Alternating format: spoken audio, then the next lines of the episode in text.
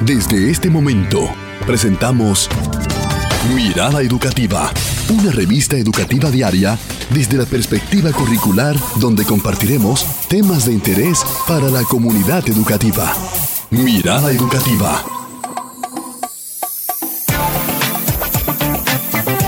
Comunidad Educativa de República Dominicana. Sean todos bienvenidos a su programa Mirada Educativa, un programa abierto, reflexivo e interactivo. Y ahora conversamos con la doctora Marinei Pérez Guzmán, nutrióloga clínica, a propósito, a propósito de todo lo que sucede en diciembre y el 24 y el 31 y el día primero porque también ahí se hace el calentado. Ay, mi amor, buenísimo el calentado. Así es, nos vas a acompañar para eh, ver eh, cómo nosotros tenemos una alimentación sana, cómo combinar eh, una alimentación sana en estos momentos de alegría y de emoción donde el pueblo dominicano celebra la Navidad. Doctora. Un placer para mí estar compartiendo con ustedes. Para nosotros también es un gran placer, sobre todo en estas fechas y donde el dominicano es muy normal ver por ahí en la calle nuestra un cerdo asado, eh, pollo y, y todo lo que tiene que ver con la gastronomía dominicana realmente porque se vuelve muy creativa para estas fechas. Eso es así, la Navidad es una época que sobre todo para nosotros el pueblo dominicano está cargada de muchos excesos, específicamente excesos calóricos. Ustedes no se imaginan la cantidad de calorías que incluye un junte navideño. Uno no, doctora. Mire, yo podría decirle que ya yo voy como por el cuarto y faltan sí, por eso, compartir en las casas. Eh, eh, es. Por eso te digo, un uno solo tiene calorías para el mes completo. Imagínate una gente que asiste cuatro o cinco. Ay, Ay, Dios mío, aquí estamos nosotros agarrándonos la cabeza. Y es posible, doctora, entonces, para esta época, poder cocinar platos variados eh, que sean saludables. Sí, definitivamente. Ah, eh, la alternativa siempre está. Que realmente la alternativa de poder disfrutar la Navidad y hacerlo de una manera saludable siempre está. Y cuando les hablo de disfrutar es porque nosotros no tenemos que apegarnos a un plan de alimentación restrictivo en estas fiestas. Lo único que tenemos que aprender es hacer los consumos de manera prudente. Pero lógicamente nosotros podemos, podemos disfrutar de todo en estas fiestas de Navidad, pero tenemos que hacerlo con mucha prudencia. Entonces, ¿cómo combinar esa buena alimentación con esta variedad de platos que, se, que se ven en la gastronomía dominicana para esta fecha? Mira, la, la, Navidad es una época en la que realmente la mayoría de hogares dominicanos tienen acceso a una gran variedad de elementos. Por ejemplo, en una cena tú puedes tener los típicos patilitos, croquetas, pero también tienes como parte de tu plato fuerte, por ejemplo, la proteína que nunca se queda, ya sea carne de cerdo, eh, pollo o pavo, que usualmente se prepara horneado, que vamos a ir agregando puntos positivos a esto y es que es una de las maneras más saludables de consumir la, la proteína preparada al horno. Entonces también tenemos la oportunidad de consumir, además de esa proteína, los vegetales, tanto vegetales cocidos como crudos.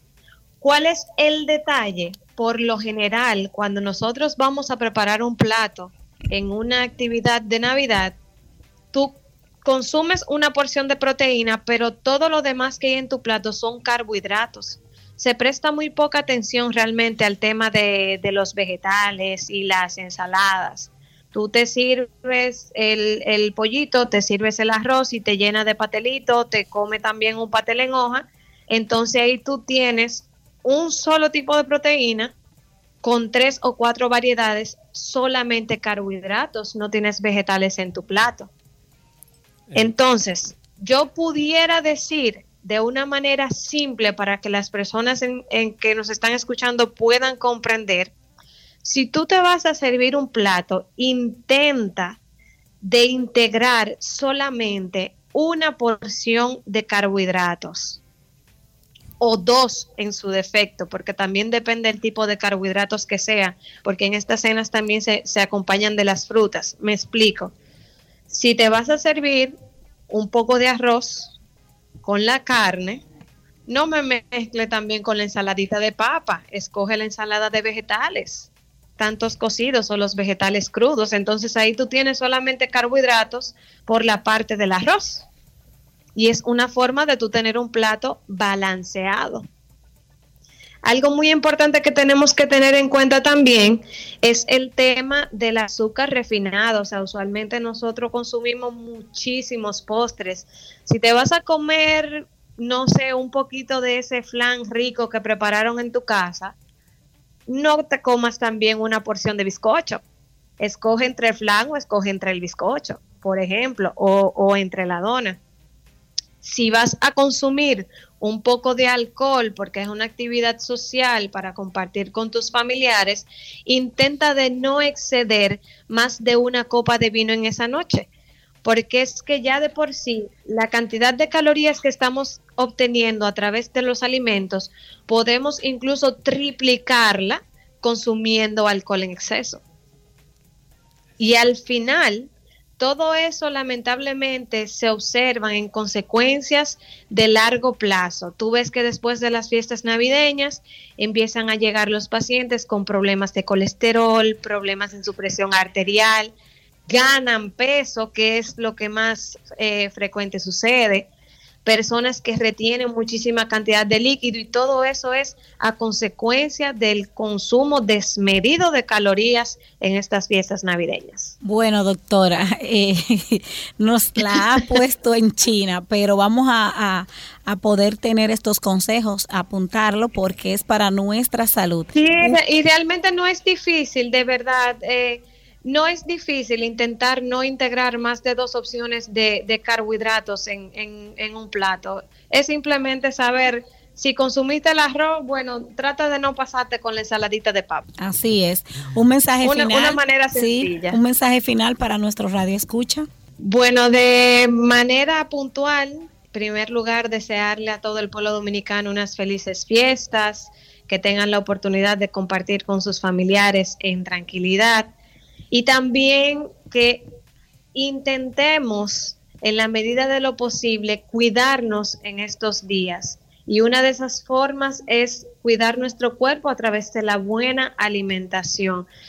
No abusemos tanto de las bondades que tenemos en este mes de poder consumir ciertos tipos de alimentos y vamos a, manejar la alimentación con mucha moderación. Doctora, para nosotros acceder a usted, ¿en dónde podemos ir y sus contactos, por favor? Claro que sí, mis consultas son en la Clínica Corazones Unidos los viernes en horario matutino. Me pueden contactar a través del 809-567-4421, extensión 2241. Y en las redes sociales, que de hecho estaré próximamente compartiendo un video informativo sobre los excesos de Navidad y cómo poder manejar esa parte, pueden encontrarme a través de doctora.m. Pérez Guzmán. Excelente, doctora. Muchas gracias por estar con nosotros y realmente estos consejos llegarán a nuestro público. Así es, Gracias agradecidos estamos de la doctora Marinei Pérez Guzmán por estos consejos que vamos a tratar de llevar a cabo. Amigos, amigas, gracias por estar ahí con nosotros hoy precisamente celebrando estas fechas que resaltan la Navidad y el cierre, el fin de año donde tantos dominicanos y dominicanas se mueven a compartir con su familia. Nosotros a través de radio, televisión educativa, eh, Mirada Educativa llegamos a una programación especial y hoy nos acompaña eh, un invitado muy especial, además de compueblano, escritor, profesor universitario, cantautor, productor también de un programa. Está con nosotros Rafael Álvarez. Bienvenido, Rafael. No, se esa una personalidad así hay que recibirla con bombos y platillos. Ah. Bien, gracias a ustedes por la invitación. Con gusto de estar aquí. Rafael, hoy tenemos un tema muy importante a propósito de lo que celebra el pueblo dominicano, tradiciones navideñas y de fin de año. El pueblo dominicano está prácticamente en esto, ya nuestras calles, todo el pueblo está abarrotado, nuestras tiendas, nuestro comercio, preparándose, celebrando también en familia, en los lugares. Y queremos precisamente hablar un poco sobre esas costumbres que se dan en, durante la fiesta de Navidad y de fin de año. Eh, muy bien.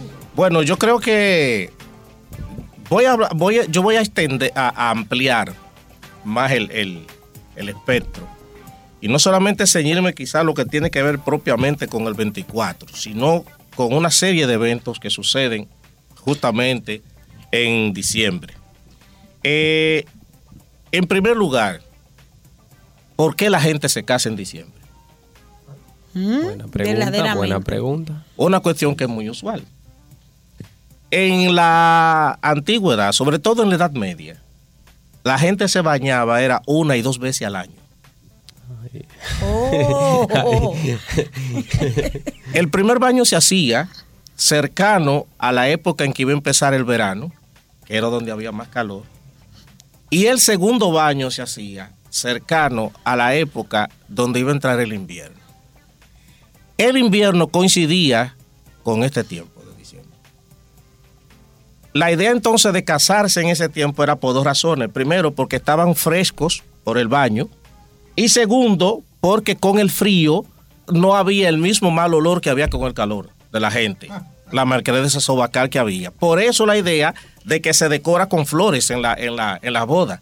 Porque las flores, el olor de la flor ayudaba a disipar eh, la de esa sobacal de la gente y de ahí que se decorara también con flores. Entonces la razón de casarse en diciembre fundamentalmente tiene que ver con lo que estaba relacionado con el baño. Y el baño era justamente en la época donde iba a iniciar el invierno. Sabían que una vez se metiera el frío, la gente no volvía a bañarse jamás. Y eso pasa hoy en día también. La gente no se baña, por lo general, en diciembre. Eh, suelen, suelen firmar su vale.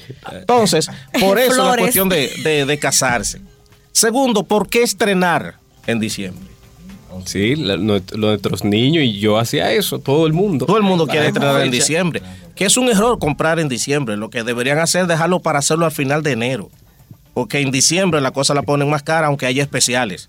en enero, cuando entra ya el, tiempo difícil de la vaca flaca, baja. Entonces, para activar la demanda, bajan los precios. No compren ahora, compren a final de enero. Llévense de mí. ¿Qué pasa?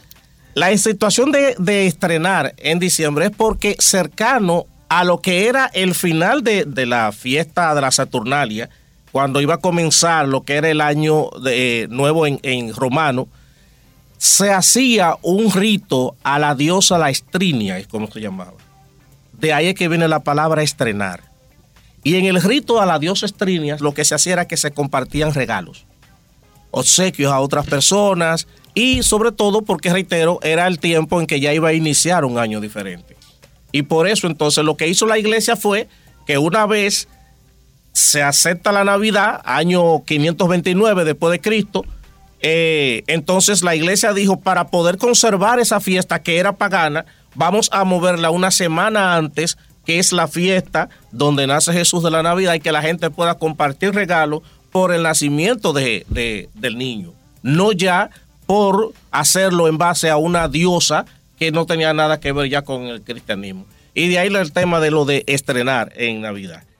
Segundo, ¿por qué se pintan las casas en diciembre? Eso es propio de aquí, solamente porque... Bueno, aquí lo introdujo sobre todo Trujillo. Porque tú sabes que Trujillo tenía una fábrica de pintura. Sí. Y lo que hacía era que obligaba como en diciembre la gente recibía, porque también aquí quien introduce el tema del doble sueldo es Trujillo. Eh, y aparte de introducir el tema del doble sueldo, Trujillo declaró el 24 de diciembre como el Día de los Pobres, que era para darle cosas a la gente, que de ahí lo heredaba a la guerra y todavía eso sigue en el día de hoy. Entonces, el dueño de la pintura era Trujillo. Si te dieron el doble sueldo, entonces ahora tú tienes que pintar tu casa para que se vea más bonita. Y entonces fue una imposición y ahí también la idea de tener que pintar la casa en diciembre. Una tradición que se ha quedado el día de hoy. Segunda, los famosos aguinaldos, que ahí hay un concepto errado. No se llaman aguinaldos sino posadas. Porque la palabra aguinaldo lo que significa es regalo.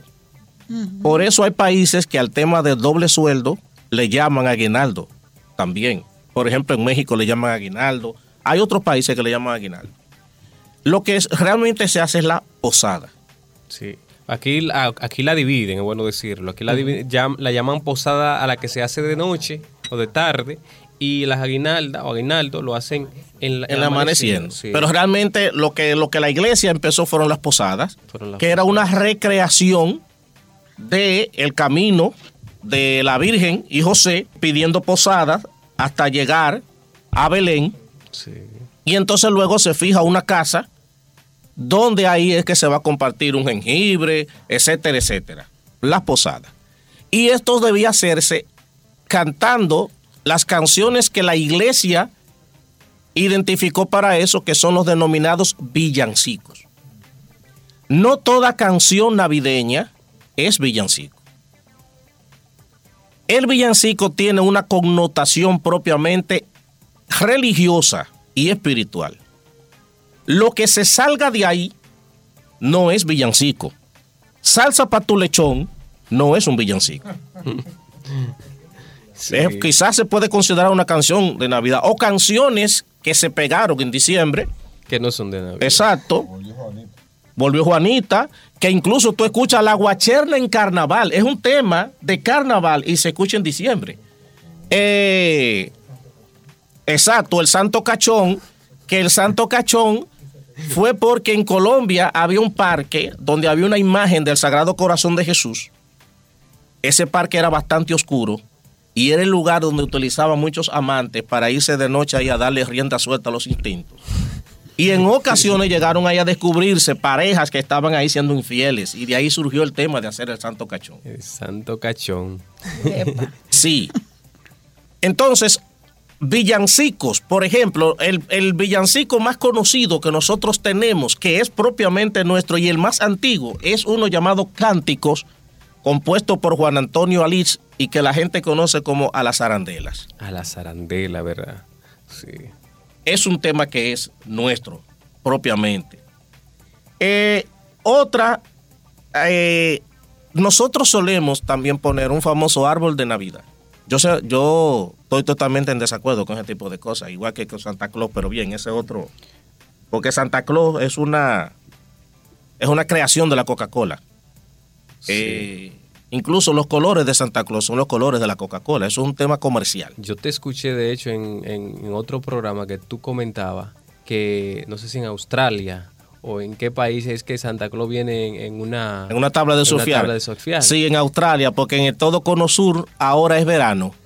Y lo que hace es mucho calor. Y la, la Navidad la celebran en la playa. Entonces Santa Claus, ellos, eh, eh, ellos crean nieve falsas y Santa Claus, en vez de venir en un trineo, lo que llega es una tabla de surfear en, Australia. Interesante. Eh, aquí, por ejemplo, para sustituir lo del árbol de Navidad, nosotros hemos incorporado lo que son los charamicos. La gente casi no lo compra.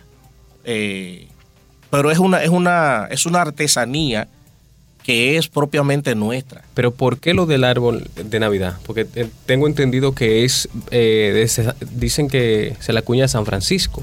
No, lo que San Francisco creó fueron los belenes. Los belenes. Precisamente para contrarrestar los famosos árboles de Navidad. Porque cuando tú te fijas en el árbol de Navidad, toda la simbología que tiene el árbol de Navidad, nada tiene que ver con la Navidad. Entonces San Francisco así dijo, no, espérense, eso no es. El sentido de la Navidad es la Sagrada Familia, es el Belén. Y entonces lo que crea San Francisco de Asís es el Belén. Eh, y el tema de los angelitos. Miren, eso, eso ni es viejo, esa cuestión. Y eso es prácticamente propio de nuestra región, porque eso surgió en Venezuela. Eh, las mujeres tenían prohibido tener amigos. Las mujeres casadas no podían tener amistad con hombres que no fueran eh, su esposo o alguien del ciclo de la familia. Y de ahí entonces se crea una, una especie de regalo, una especie de dinámica para empezar a poder a relacionarse con, con otros hombres y crean el famoso amigo secreto. Y ya posteriormente eso se fue creando como una especie de festividad. En el amigo secreto solían juntarse, encontrarse, compartir regalos, etcétera, y de ahí pasa y surge eso que vamos a llamar el angelito. Esas son como propiamente como costumbres y tradiciones que son macro. Sí, que son propias de todos los pueblos. Realmente. Exacto. No, pero también en el caso nuestro. Cuando yo digo macro, me refiero en, en, en el país. Pero muchas de ellas, evidentemente, nada tienen que ver con la Navidad. Ahora, nosotros pasamos, por ejemplo, a la costumbre de la cena, que como bien señalaba Marinei, hay, es una cena que es una bomba de tiempo, la cena de Navidad, eh, pero que los elementos que se consumen en esa cena, eh, en su gran mayoría, no son ni siquiera elementos autóctonos tampoco. Vamos a conocer, Rafael, eh, el origen precisamente de esos alimentos, el cerdo asado. Y vamos a ver que, por qué es que nosotros comemos tan desordenado, tanto, y, y, y, con alimentos que no son autóctonos, nos decía también Rafael. Sí, si tú supieras que también, yo decía hace día en poema de broma, que a mí me mataron una ilusión de la Navidad porque en, en, mi infancia la manzana y la uva uno solamente la veía en tiempos de diciembre. Sí, eso es así. Sí. Para nunca, eso, eso, y los coquitos, esto, la cosa que uno, que son duros, claro. eso no lo, no, ahora eso lo venden en todos los sitios. Usted va al supermercado y compra manzana y uva cuando le dé su gana. Yo decía, no, ya eso, nos mataron la Navidad con eso. Pero nosotros tenemos una cena, miren, o en una ocasión, yo tengo un amigo que él es venezolano y es judío. Y yo le pregunté, ven acá, ¿y cómo es que tú siendo venezolano eres judío? Porque eso no es como ilógico. Y la respuesta que él me dio a mí fue sencilla pero visceral. Me dijo, de la misma manera que tú eres cristiano siendo dominicano. Mm. Y hasta ese momento yo no me había puesto a analizar lo que representaba el que yo sigo una religión que nace en otro lugar, en otro oriente. Igual que tú tienes el mismo derecho de ser musulmán, de ser judío, de ser lo que a ti te dé tu gana, porque incluso nosotros lo somos sin ser de esos lugares. Y la Navidad sabemos que en su origen tiene muchos elementos de la Europa occidental que crea Carlos Magno.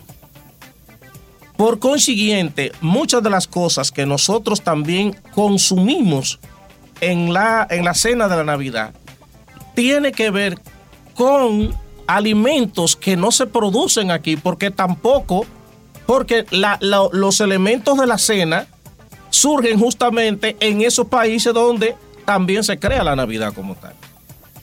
Entonces, por ejemplo, el cerdo. Sobre todo en Alemania, y estos países donde se solía eh, eh, dedicar a criar cerdos, se tenía la idea siguiente. El cerdo, eh, la gente come cerdo porque a diferencia de otros animales, por ejemplo, si el cerdo encuentra comida aquí, él puede agotar esa comida, pero continúa buscando más adelante, no se queda en el mismo lugar. En diferencia de otras, por ejemplo, de aves como la gallina, el pollo, que encuentran comida ahí y ahí se quedan, no se desplazan.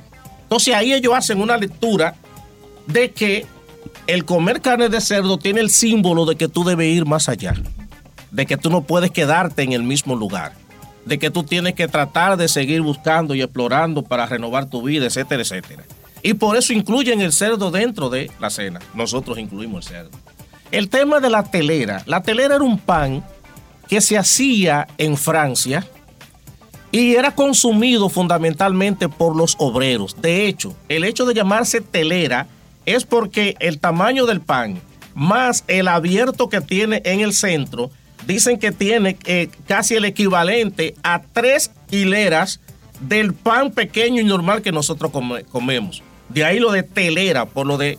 Y ese es un pan que tampoco es eh, propiamente nuestro. Ahí fue incorporado en la cena de Navidad porque al consumirlo los, eh, los que eran los, los- los trabajadores en la fábrica, porque ese era el pan para gente pobre. Por eso se masificó ese tipo de pan. Y nosotros lo utilizamos en nuestra, en nuestra cena también. Sobre Mira. todo al otro día. Con, con un chocolatito caliente al otro día Ah, casi siempre es que se le da el verdadero uso a la telera Sí. sí, sí. Sí. Señores, todo el mundo está aquí en cabina realmente recordando y yéndose a- al origen de cada uno de estos elementos que son parte ya de nuestra Navidad, porque forman parte ya de nuestra tradición. Ya la gente Claro. anda buscando su telera. Claro. Hay gente que, que, que no habla como pan, como que, que esto no es pan. La telera es como el picapollo y el pollo. Yo veo, la gente cree que el picapollo, aquí se vende carne de pollo y picapollo. Y lo ven como diferente. Es interesante porque, por ejemplo, en Japón no hacen una cena de Navidad.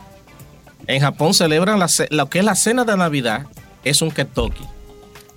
Eh, de porque el mismo trabajo que hizo la Coca-Cola con Santa Claus, lo hizo Kentucky en Japón. Entonces, para, lo- para los nipones, Navidad es sinónimo del picapollo del Kentucky. Fíjate que son personas que realmente tienen un- una gastronomía muy variada. Sí. Eh, los japoneses. eh, No, pero para ese día, eso Es- incluso tienen que encargarlo hasta con semanas eh, de antelación para Wow. poder tener el, el, el Kentucky. Es bueno decir que el concepto de picapollo, el nombre del picapollo viene porque los holandeses fabricaban un pollo con un cierto picante.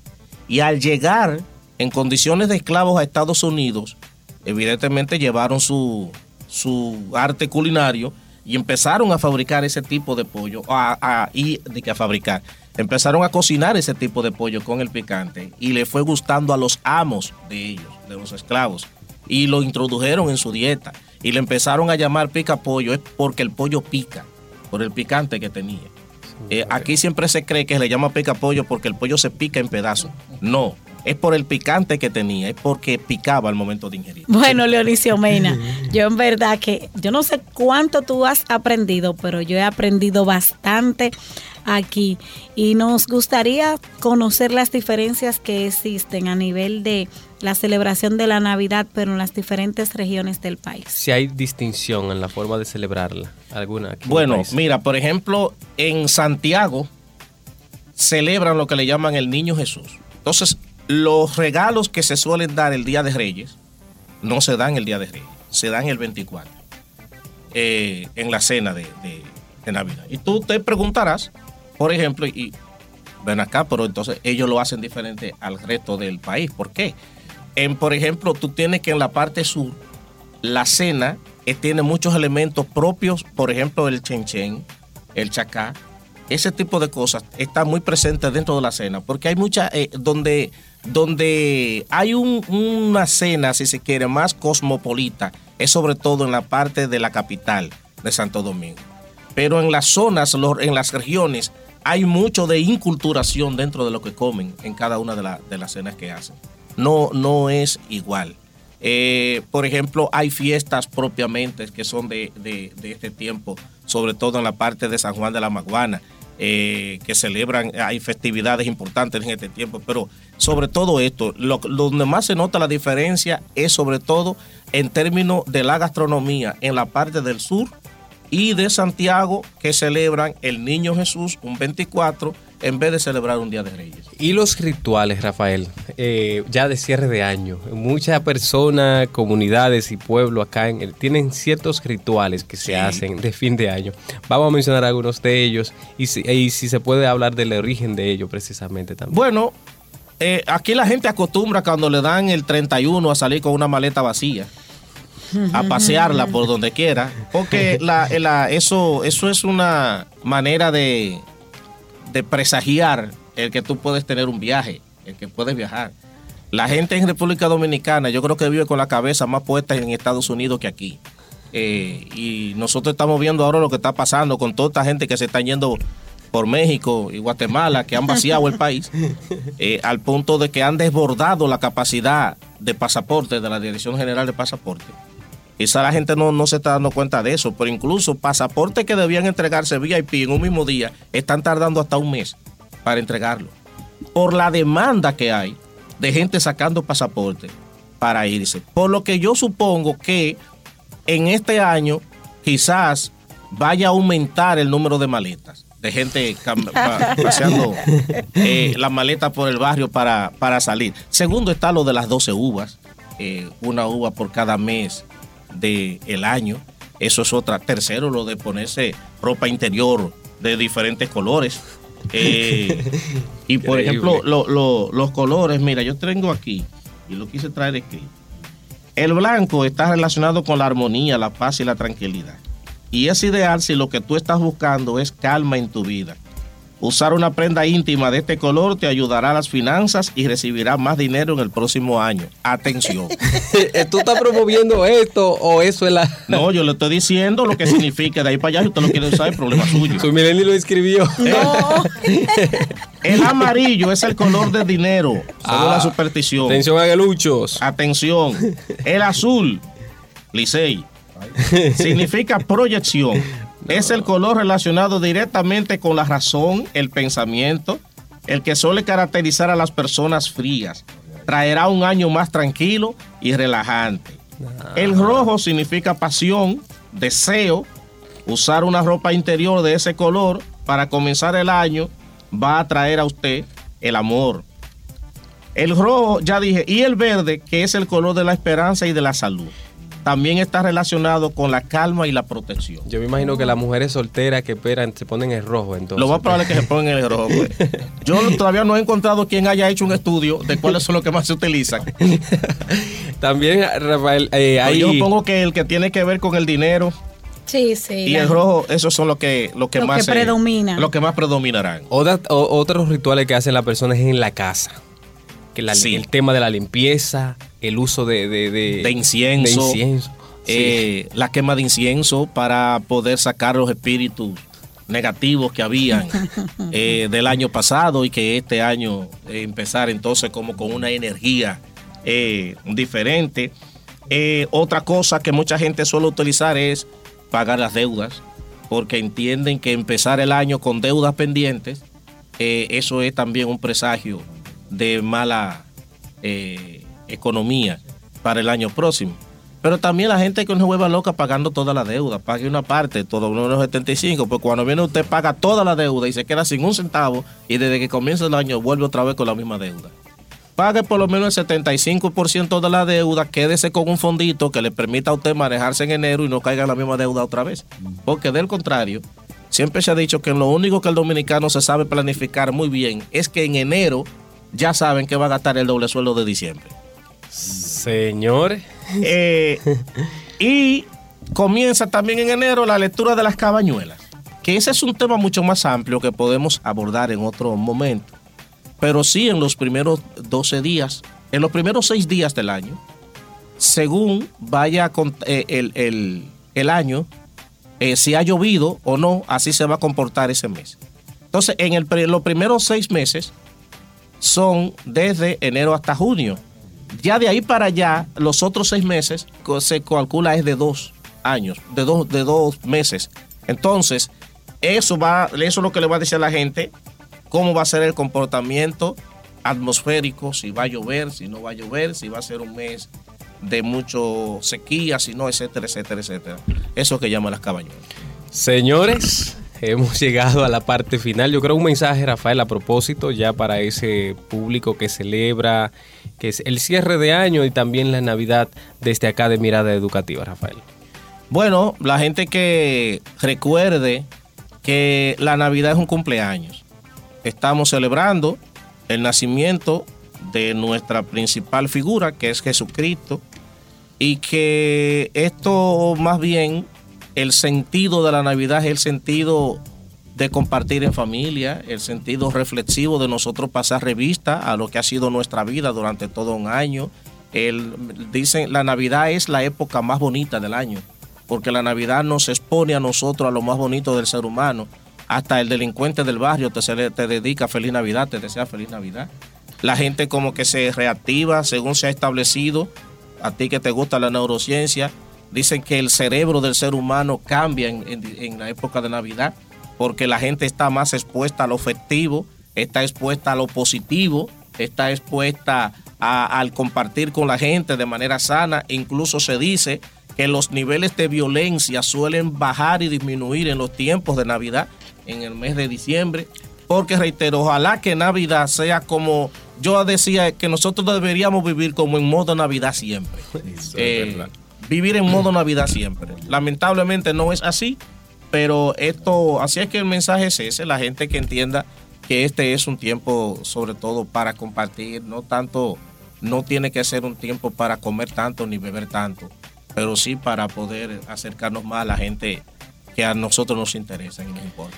Gracias Rafael por estar con nosotros. Para nosotros es un gran placer y de esa manera también agradecemos a todo ese público que sintoniza Radio Educativa, Mirada Educativa en los 95.3 y 106.5. Han estado con ustedes Sul Mileni Cabrera, Leonicio Mena, Felicia de Olio y Gary en los controles, señores, a amar, a ser felices y a vivir una Navidad y un año nuevo con prudencia. Somos, Mirada Educativa, un programa abierto, reflexivo e interactivo.